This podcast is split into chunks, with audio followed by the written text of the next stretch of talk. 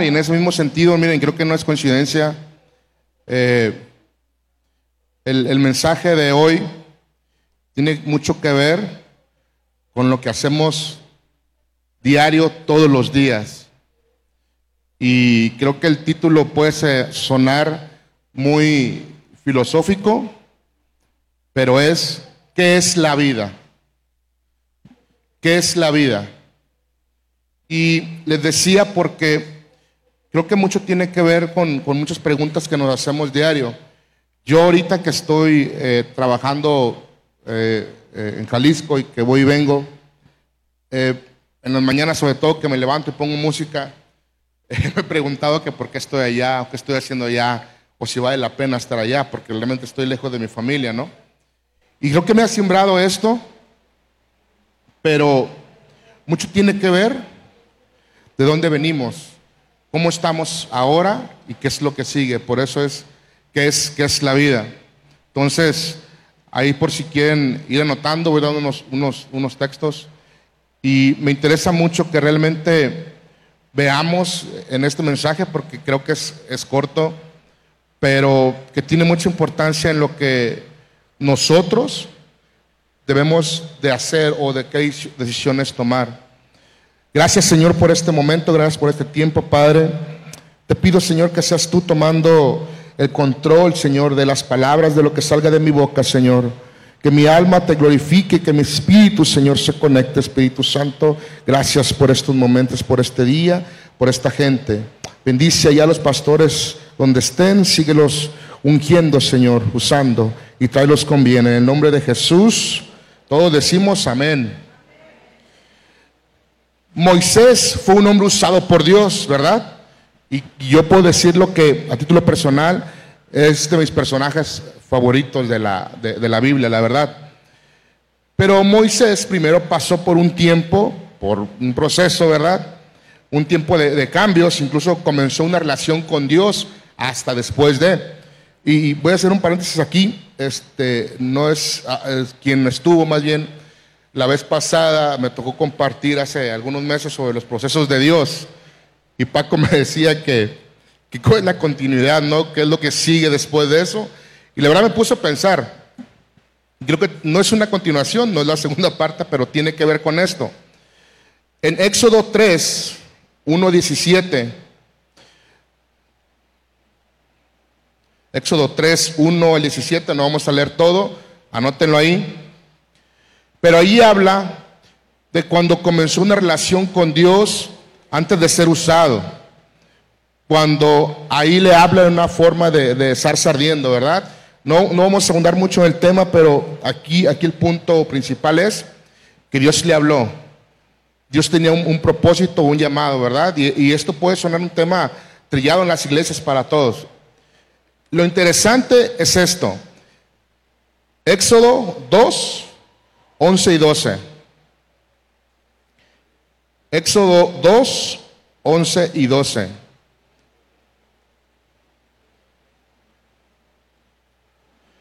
En aquellos días sucedió que crecido ya Moisés salió a sus hermanos y lo vio en sus duras tareas y observó a un egipcio que golpeaba a uno de los hebreos, sus hermanos. Entonces miró a todas partes y viendo que no había nadie, que no aparecía nadie, ¿cómo dice ahí? Mató al egipcio. No, no sabemos si lo cuchilló, lo estranguló, lo aventó una pedrada, no sabemos. Pero mató al egipcio y lo escondió en la arena.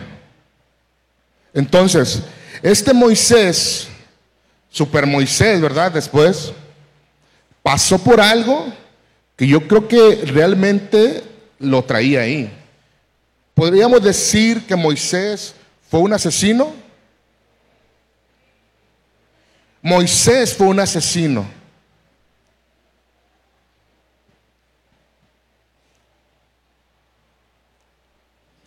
Hasta ahí con el tema de Moisés.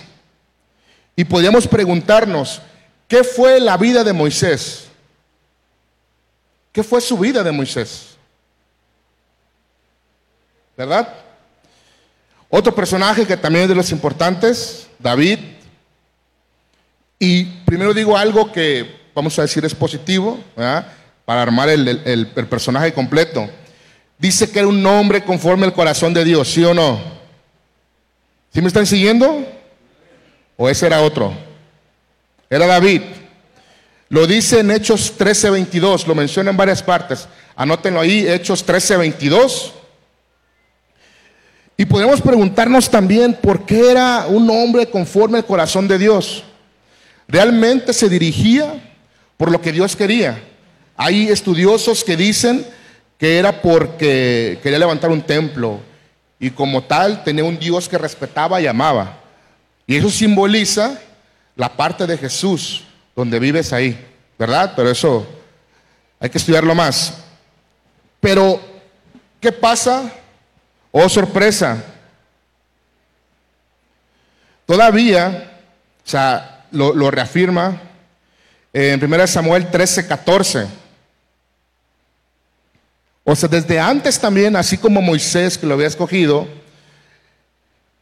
el profeta Samuel le dice a Saúl, ¿sabes qué?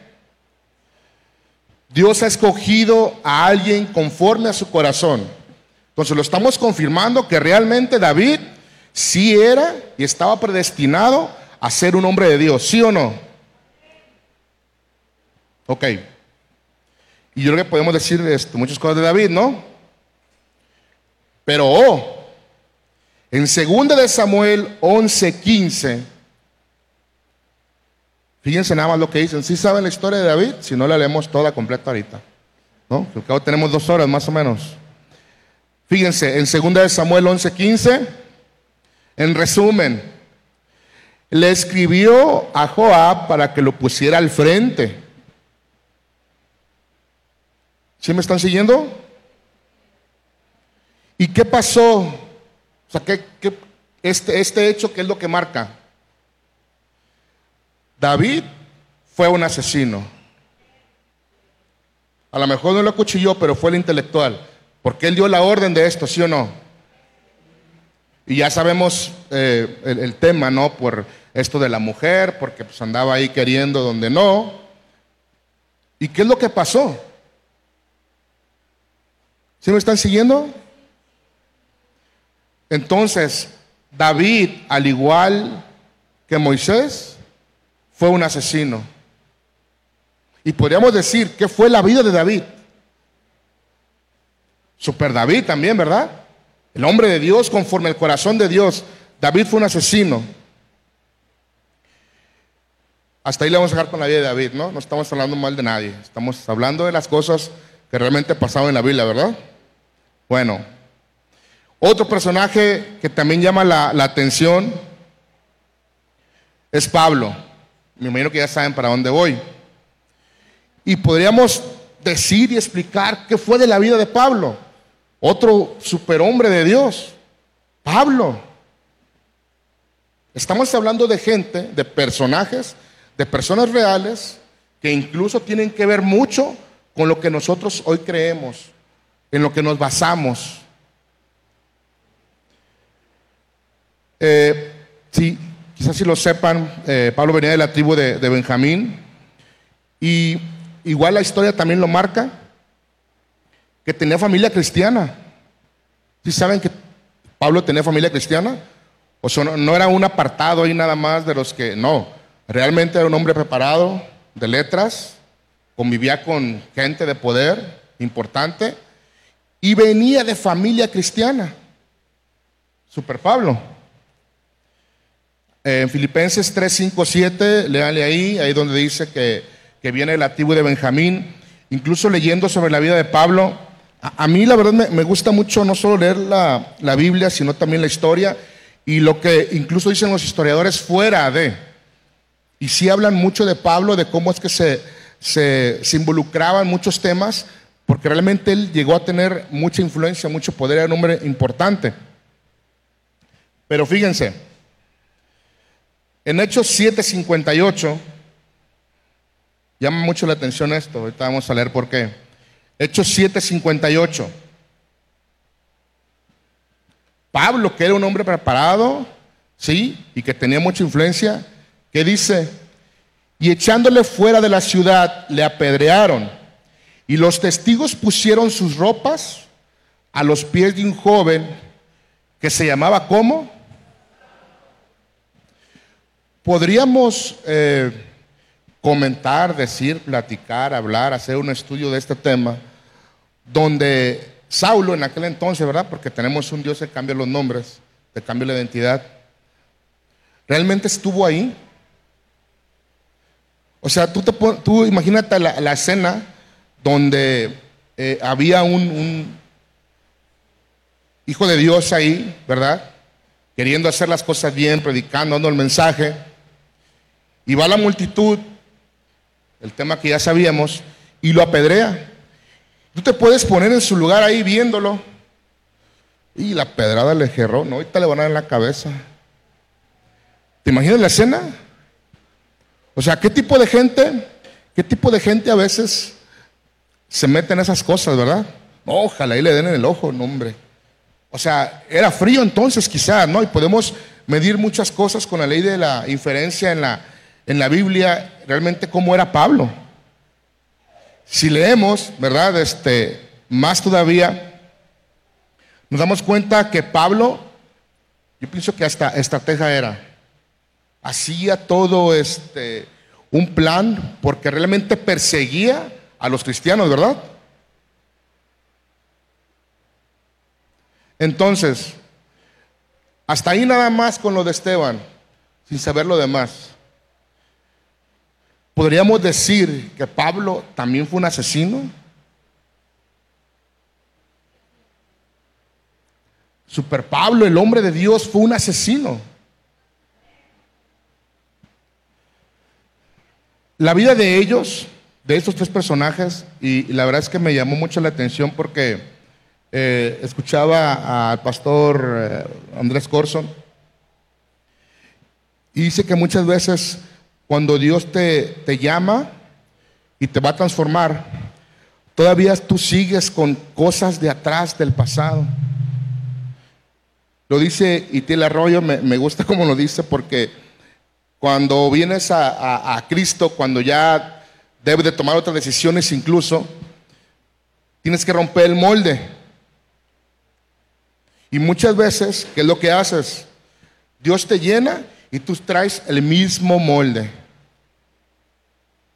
Y no debemos de cambiar lo que entra, sino el molde, donde Dios te va a llenar. Y por eso yo creo que a veces no alcanzamos el potencial como cristianos, como hijos de Dios. Porque si tú vienes de una, vamos a decir, cultura, educación formada en la iglesia tradicional, sin decir marcas, luego lo traes aquí. ¿Y qué es lo que realmente debería de pasar para que tú alcances ese potencial como hijo de Dios? Tienes que dejar cosas. Ese molde, ese recipiente no te sirve. Imagínense ustedes a Super Pablo, ya convertido, cuando Dios le hizo el llamado, lo tumbó del camello, del elefante, de la vaca donde iba. Imagínate que siguiera con sus mismas cosas. Sabes que yo tengo el llamado, pero ay, esos cristianos me la deben. No, ahorita que este es que me cae mal porque es religioso. O es que está escribiendo una carta que no, no. O sea, realmente las cosas que pasan en nuestra vida,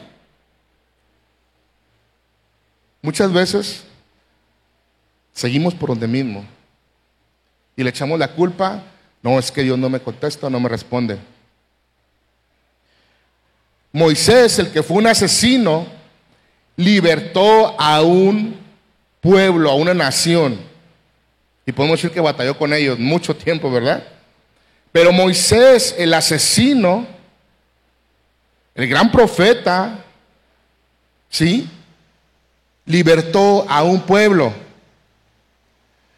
David, el hombre conforme al corazón de Dios, el asesino, dirigió una nación de Dios. Pablo, el asesino también, sigue transformando vidas todavía con el contenido de lo que Dios le ha inspirado. Si estamos donde mismo? Y, lo, digo, no estamos hablando mal de ningún personaje, estamos hablando realmente de hechos que pasaron en la, en la Biblia. ¿Y qué fue de la vida de Jesús? Él no fue un asesino, ¿verdad? Porque podemos hablar de cosas buenas nada más quizás. Pero si, si estamos viendo estos personajes, es porque creo que podemos ser como ellos o parecidos a ellos, o incluso hacemos cosas como ellos. ¿Qué fue de la vida de Jesús?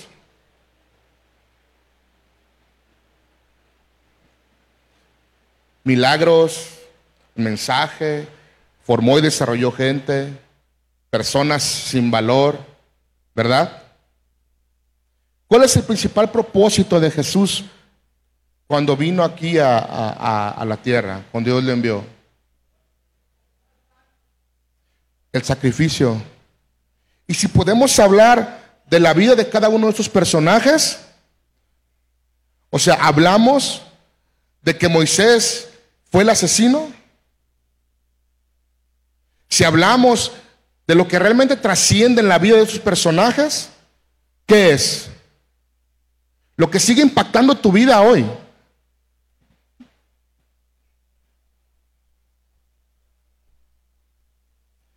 Moisés, el asesino que después usó Dios, escribió el Pentateuco y no hay mucha certeza, pero quizás el libro de Job. Imagínate, o sea, el impacto de, Moisés en lo que Dios deja que, que haga, que puede decir que él escribió cinco, casi seis libros en la Biblia. ¿Cuántos libros escribió David? Parte de los salmos. Y los salmos no te iluminan para todo. O sea, un hombre conforme al corazón de Dios que fue asesino y que escribió libros, escribió parte de la Biblia. Pablo, el perseguidor de cristianos, el asesino, ¿Cuántos libros escribió? Trece y quizás también el de, el de Hebreos. Entonces, en contexto, no, se me pierdan. podemos hacer muchas cosas en el pasado y las hemos hecho quizás. Así como dos personajes que fueron asesinos. Imagínate, yo creo que no hay un eslogan, una, una publicidad que diga, los tres asesinos que escribieron la Biblia. ¿Verdad que no lo hay? Incluso nosotros aquí decimos que fueron los hombres de Dios. Ayer comentábamos en la reunión de, de, varones y yo creo que nos cuesta mucho ser real. Y Dios tenía, usó hombres reales, así como tú y yo. Entonces, Así como tienen un pasado, tuvieron un impacto, un presente, algo que rompió ahí su línea de vida. ¿Para qué? Para que su vida trascendiera. ¿Hasta dónde? Hasta escribir la Biblia, hasta dirigir naciones, hasta profetizar. Hay una parte donde David en un salmo habla de lo que le iba a pasar a Jesús, ¿sí sabían? Y vamos a aterrizarlo aquí con, con nosotros. ¿Qué es la vida? ¿Qué es la vida? Lo que haces por otros, lo que trasciende. Y tú me vas a decir, entonces tengo que irme a predicar ahorita ya, o sea, saliendo tengo que irme a predicar. Un padre hace todo por su familia, o lo debería de hacer. Una madre da todo por sus hijos, o lo debería de hacer. Un pastor, un ministro, se compromete. Ulises, ¿dónde más? Yo ahorita que soy empleado donde estoy, ¿sabes que Tengo que darlo todo por la empresa, me tengo que comprometer. Y no van a decir, si es que algún día me voy de ahí, Ah, es que ese moreno que se fue porque hizo qué. O porque dejó algo aquí pegado. O porque traía como. La vida laboral también cuenta. Tu vida familiar también cuenta. ¿Qué es la vida? La vida cristiana es lo que haces por otros. Y el mejor ejemplo son estos hombres que realmente se pusieron en las manos de Dios para que su vida trascendiera. Sin importar tu pasado, sin importar que fuiste asesino, que fueras irreal, que fueras real, porque Dios, lo, Dios te conoce.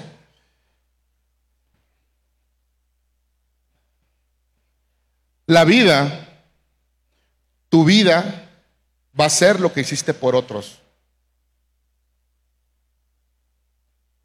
Muchas veces creo que nosotros estamos esperando cosas de Dios de tal manera que todo sea bendición. ¿Sí o no? Y creo que estamos trabajando para eso y no está mal. Pero ese no es el propósito. Voy a ser más claro. ¿Quién me puede ayudar con el piano? ¿Me ayudas, Doe, con el piano? Por favor, gracias. Ahí a tu lado, tú tienes a un prójimo, tú tienes un ministerio, tu esposo, tu esposa, tus hijos. Si tú te preguntas ahorita, oyes, eh, yo como papá, ¿qué debería ser mi vida? Lo que voy a hacer con mi esposa, con mis hijos, por mis hijos, en mi trabajo, en la calle, con el vecino, en mi empleo. Esa es la vida. Y creemos que porque venimos aquí y lo sabemos todo, realmente ni siquiera Dios te está calificando por eso. Creo que aquí el reto de nosotros es realmente que te desenfoques de lo que tú traes, de lo que tú quieres. Así como estamos hablando de que eh, Moisés, David, Pablo consiguieron grandes cosas y trascendieron, mucho tiene que ver con el proceso que vivieron realmente. Con todo esto que, que muchas veces nosotros batallamos. Tenemos que hablar de la parte donde tienes que redimirte. Aún haya sido un asesino. ¿Qué es la vida, iglesia? Riqueza nada más. Y uno está peleado con eso. Al momento de que tú das, también Dios te da y recibes. Si, si me preguntas eh, sobre mi vida y, lo que ha pasado, realmente yo no, yo no fui un asesino antes, ¿verdad? No, no, no he matado a nadie. Pero podré decir que antes era un incrédulo. Creía muy poco en Dios, o lo que creía era que había algún ente por ahí que movía las cosas. Pero realmente no lo conocía como papá y tampoco le podría decir papá. Era muy apático, muy apático, me importaba nada, nada, nada, este rollo de Dios. Y te estoy abriendo mi corazón porque yo creo que muchas veces nos cuesta esta parte de aceptar lo que tuviste, lo que fuiste y lo que Dios hace ahora. Imagínate que era un niño miedosísimo, inseguro.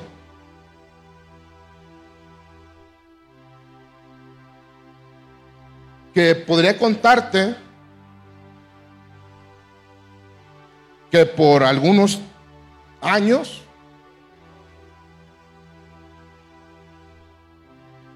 era atormentado por demonios. ¿Quieren saber la película completa? Pregúntenle a mi mamá.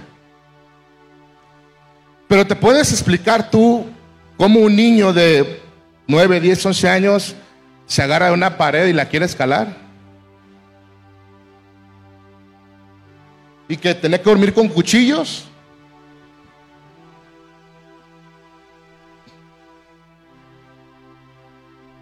Quizá algunos los, lo, sepan, lo saben.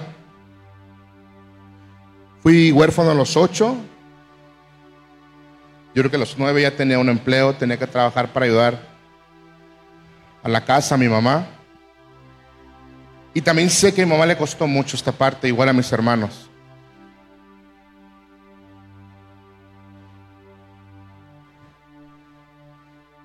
Y si te hablo de esto no es porque realmente me lo pueda contar. Realmente son las cosas que pasé, así como estos hombres.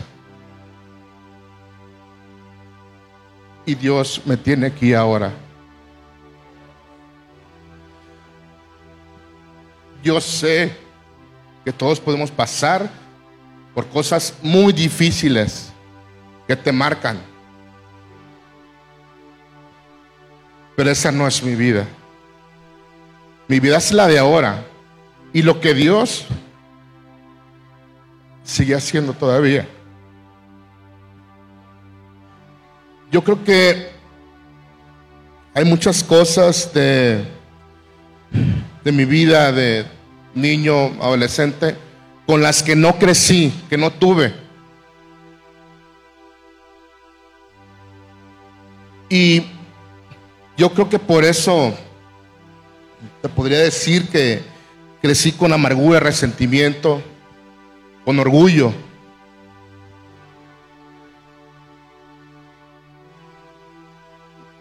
alguna gente se la ha contado y recuerdo que cuando venía a trabajar a las 11 de la, de la noche, de llegar a la casa, por mucho tiempo antes de,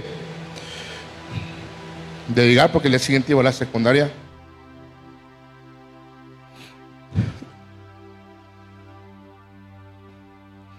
a una cuadra de mi casa me sentaba lloraba. Y me preguntaba si, si realmente había un Dios o qué es lo que, que pasaba con mi vida. Porque realmente creo que Dios tenía un plan.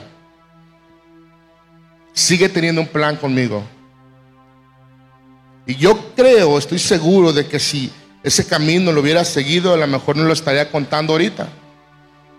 Porque también quise morirme o quería morirme.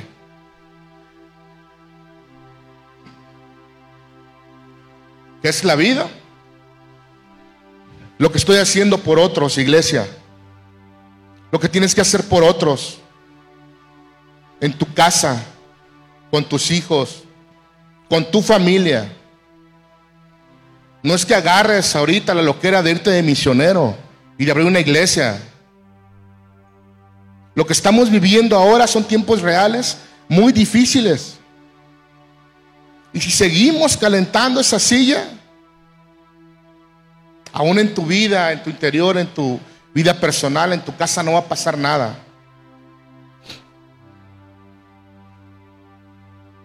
Hemos pasado por procesos, yo sé que no nada más yo. Pero te puedo decir, te podría contar que fue necesario que mi papá falleciera para que quizás yo estuviera aquí. Y te digo que hoy disfruto de esta parte y que quiero más. Y no solamente estoy hablando de las cosas espirituales. Quiero también la parte terrenal que me toca. Las bendiciones de aquí hoy. Lo económico. Amar a mi esposa más. A mis hijos. Darles todo. Y no porque sea un padre perfecto. Aquí. Servir en la iglesia. ¿Qué es, es la vida, iglesia? ¿Qué es tu vida? ¿Hasta dónde va a trascender? Yo creo que Dios es un Dios que te cumple y es verdadero y no se queda con nada. Y a veces yo creo que pedimos como que si merecemos todo. ¿Por qué? ¿Te has puesto a preguntar tú eso? ¿Por qué pides y exiges como que si te mereces todo? Como que si Dios te debe algo. No, es que estoy de disgusto con la iglesia, por cómo oran, por cómo cantan, por el líder que está enfrente, porque no está más grande, porque no está céntrico.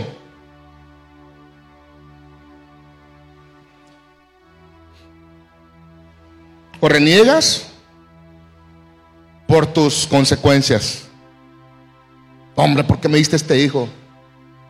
¿Por qué me diste este esposo? Esta casa que se gotea. Ahora que hemos pasado por situaciones, creo que más difíciles, mi esposa lo sabe. Y se lo, he comentado. No merecemos nada, iglesia. Tú por tus méritos, por tus fuerzas, no mereces nada. Y estamos creyendo que viniendo aquí porque tú oras y pides y exiges, te mereces todo. La vida, iglesia, tu vida personal, de cada uno de estos nombres que están aquí sentados, es lo que haces por otros. Lo que Jesús hizo en la cruz. Y creo que nos hace falta mucho voltear a ver esta parte del sacrificio que hizo ahí. Porque venimos exigiendo por cosas que nosotros provocamos. Moisés, el asesino, su vida trasciende por lo que Dios hizo, por lo que se dejó que Dios hiciera con él. Moisés saben que no entró a la tierra prometida. ¿Cuánta riqueza tuvo Moisés? David no construyó el templo.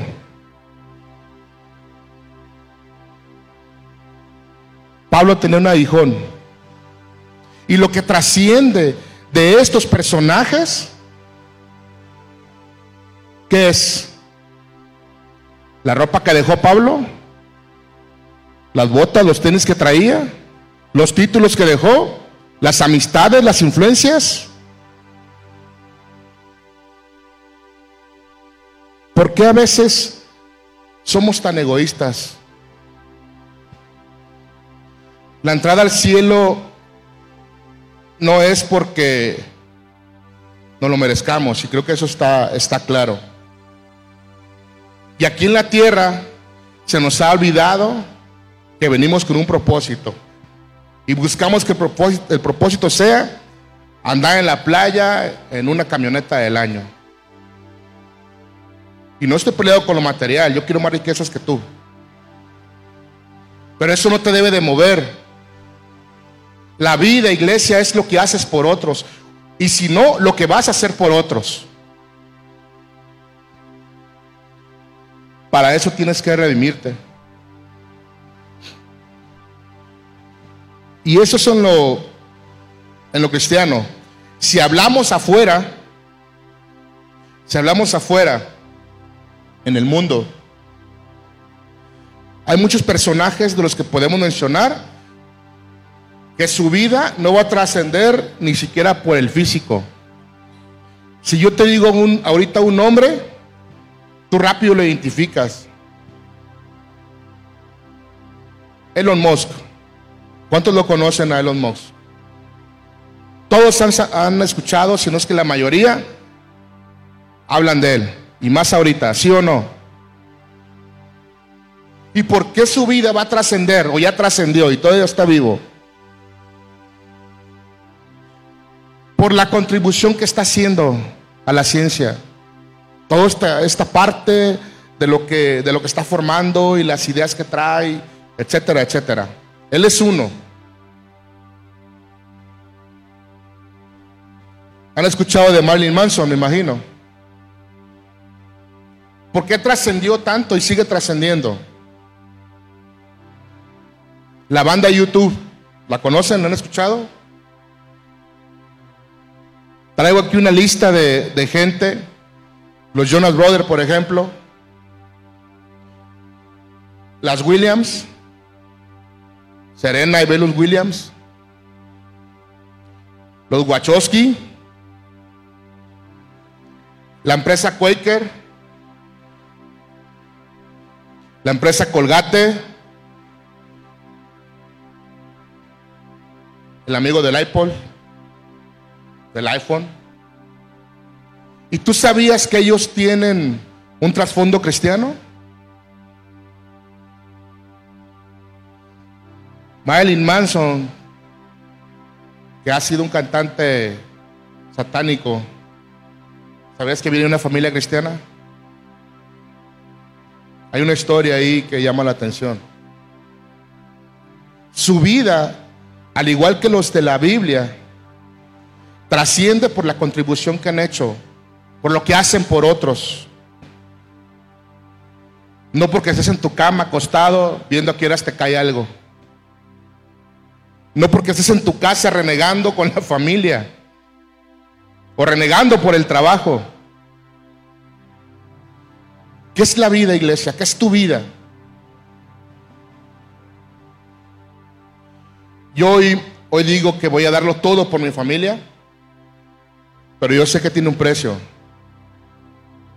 Yo tengo que estar consciente de que por qué estoy aquí. Y de hecho se lo comentaba a mi esposa el otro día. Le doy gracias a Dios por su vida y créeme que, aparte de, aguantarla, ¿verdad? Sí. También le pido más amor para ella. Yo creo que ella hace lo mismo, ¿verdad? Pero si en parte también estoy aquí ahora, ahorita, no solamente es porque a Paco se le ocurrió, creo que hay algo de parte de Dios.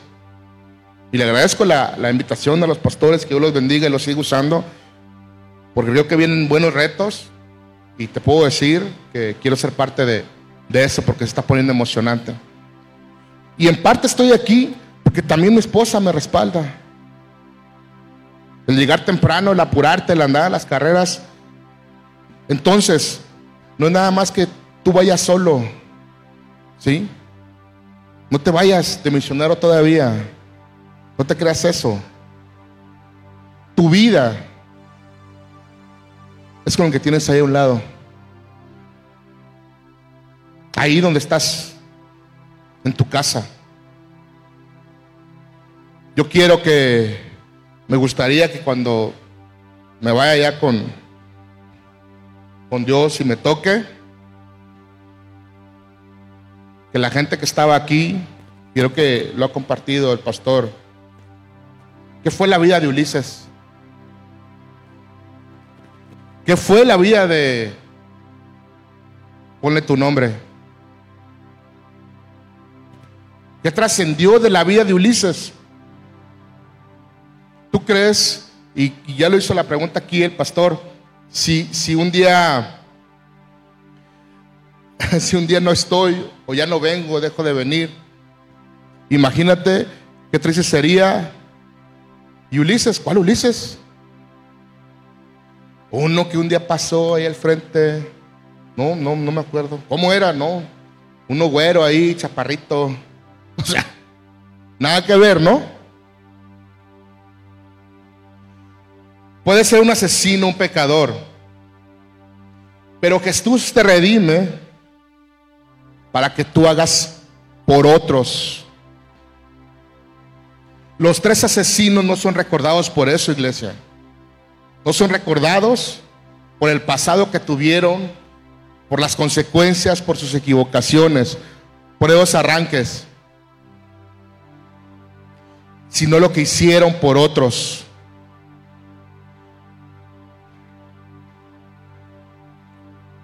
Hay que dejar de calentar la silla y mirar donde Dios te ha puesto. Yo creo que es tiempo yo creo que siempre los que pasamos aquí al frente y queremos dar un mensaje, decimos, no, es que el tiempo es ahora, iglesia. Y ayer lo, lo comenté también con los varones. A lo mejor no es el llamado para todos. Porque yo lo digo esto desde que compartía con jóvenes. a Dios no le importa cuántos. A Dios le importa quiénes. A Dios no le importa cuántos en cantidad. A Dios le importa quiénes. Y si no, lean sobre Gedeón y los 300. Es el mejor ejemplo. La gloria es de Él. Siempre va a ser de Él. Y tiene que ver con lo que Dios hace en tu vida. Iglesia, ¿qué es la vida? Ya con esto voy a terminar. ¿Qué es tu vida, iglesia?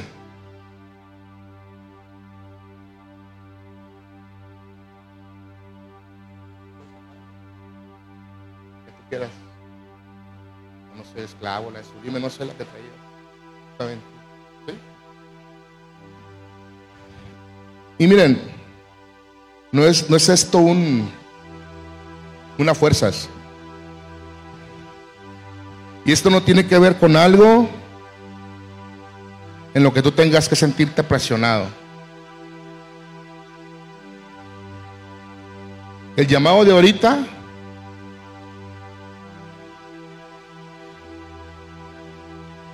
es para esa gente que quiere otra vida. Es que tengo tantas cosas. Comienza el proceso, vívelo, sácalo, libérate. Este llamado no es para orar unos por otros. Estoy poniendo en el grupo de, de los hombres que, que si tienes miedo a la reunión no vayas. Si tú tienes miedo de, de pararte aquí, trata con ese miedo. Han pasado, han pasado muchas cosas en la iglesia y digo celestiales, extraordinarias, extraterrestres. ¡Bum! Y digo extraterrestres porque no tiene que ver con lo terrenal, a eso se refiere, ¿no? Ustedes han visto, se han dado cuenta, los que hoy están aquí que han pasado milagros, si saben, Platicaba un día en la noche con mi esposa y le decía, oye, es que la iglesia no estará emocionada o preocupada por si tenemos algún brujo aquí que está haciendo algo. Iglesia, están pasando milagros. Ah, qué bueno de sanidades. También bendiciones económicas. ¿Y sabes qué? Muchos podemos estar pensando, ¿Y será cierto? No, yo creo que déjale pregunto. ¿Cómo es posible que hoy en estos tiempos tan difíciles, tantas necesidades que tienes, y sigas tú ahí atorado? Ven aquí al frente y arrebata lo que Dios tiene. Incomódate. Yo estoy trabajando por eso. Y quiero que Dios me siga bendiciendo más. Y si otro no lo quiere, que también me lo dé a mí. Así como la parábola que pasó, que contaron aquí el, domingo pasado. Tú no quieres esa bendición, yo sí la quiero. Me va a costar, Dios, yo confío. Hoy se ha vuelto uno de mis lemas favoritos personales. Que el diablo sepa que aún no tenga todo, aún las cosas no estén bien, yo sigo confiando. Que el diablo sepa, esposos, esposa, que aún no esté todo bien, tú sigues confiando, sigues creyendo. Que aún tu hijo no esté aquí, no se redima, tú sigues confiando. Que aún no te llegue esa bendición, lo que tú quieres económicamente, lo que tienes que sanar, que el diablo sepa que sigues confiando. Yo creo que esta parte de la vida ahora que estamos aquí, yo creo que es más difícil. Pero ¿sabes qué? Hay que seguir confiando. Si tú eres de esos que quieres que tu vida trascienda, pasa aquí y dile a Dios. Muchas veces de las que a mí me tocaba y me sigue tocando, Me encanta decirle esto a Dios. Heme aquí otra vez. Oye, Shuli, es que tú ya pasaste, pediste, heme aquí otra vez, Señor. Porque me sigo equivocando, sigo pecando, sigo trabajando.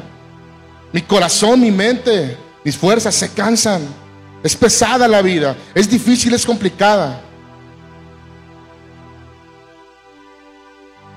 ¿Qué es la vida, iglesia, para ti?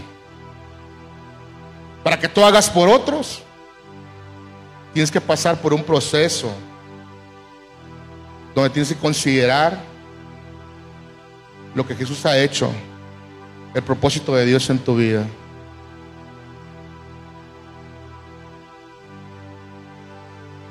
Si sientes pasar, pasa. Si no sientes pasar, rétate. Que el diablo sepa que está dispuesto. Aún no veas nada ahorita. Este mensaje no es motivo.